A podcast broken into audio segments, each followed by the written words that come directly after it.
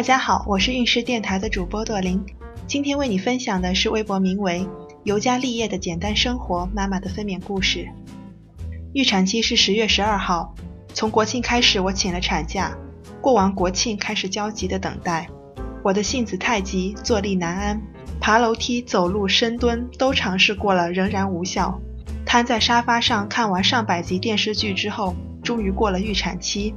四十周第六天的时候住院催产，第一天挂了一整天的催产素，疼痛程度类似于大姨妈，到了晚上才见红。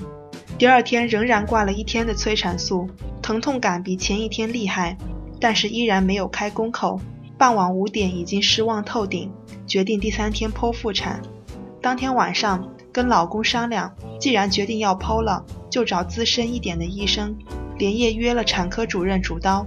约在第二天下午第一台手术，然而到了半夜开始痛不欲生，咬紧牙关熬了两小时，实在难以忍受，又把手术时间提前到了上午第一台。第三天熬到主任上班，谁料他一内检说条件非常好，强烈建议自己生。当时的绝望和矛盾，真的和身体上的痛一样惨烈。九点钟一边哭一边走进待产室，开始了接下来惨绝人寰的开指经历。进待产室已经开了三指，做瑜伽球、扭屁股，老公扶着走路。到了下午两点才开四指，一遇到宫缩就绝望的哭，躺在床上盯着天花板。助产士不断提醒用呼吸法，然而脑子里除了痛什么也装不进去。下午四点痛吐了，之后一直反酸灼烧喉咙，因为怕要顺转剖，自己坚持没有吃东西。下午六点开了七指。用了镇痛仪，但是没有效果。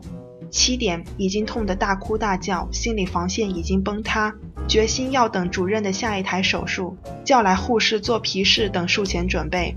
可是谁都没有想到，主任遇上产妇大出血要紧急处理，还要继续等。等到晚上九点，他终于来了，一内检八指。主任说孩子脑袋的位置有点偏了，他给我人工破水，还把孩子的脑袋转正了。他跟我说：“快进产房，要生了。”于是我自己走进分娩室，爬上产床，知道要生了，马上来了精神。因为之前的产程太长，几乎没有体力了，用了半个小时劲儿都没成功。然后挂了营养液，喝了一瓶功能性饮料，吃了五块巧克力，依旧躲不过被侧切的命运。也好，终于结束了这段不堪回首的历程。侧切时打了麻药，没啥感觉；缝针的时候简直可怕，拉扯皮肉。孩子出来的瞬间确实挺爽的，胎盘娩出的时候也很爽。躺在产床上留下观察的时候，突然觉得好冷，瑟瑟发抖。护士拿来被子盖着，还是觉得冷。观察时间一过，我就自己下产床，还去上了个厕所，再自己抱着孩子出去了。这个时候已是凌晨，老公一个人蹲在门口等我，内敛的他那一瞬间也是激动的不能自已。今天运势的分娩故事就分享到这里。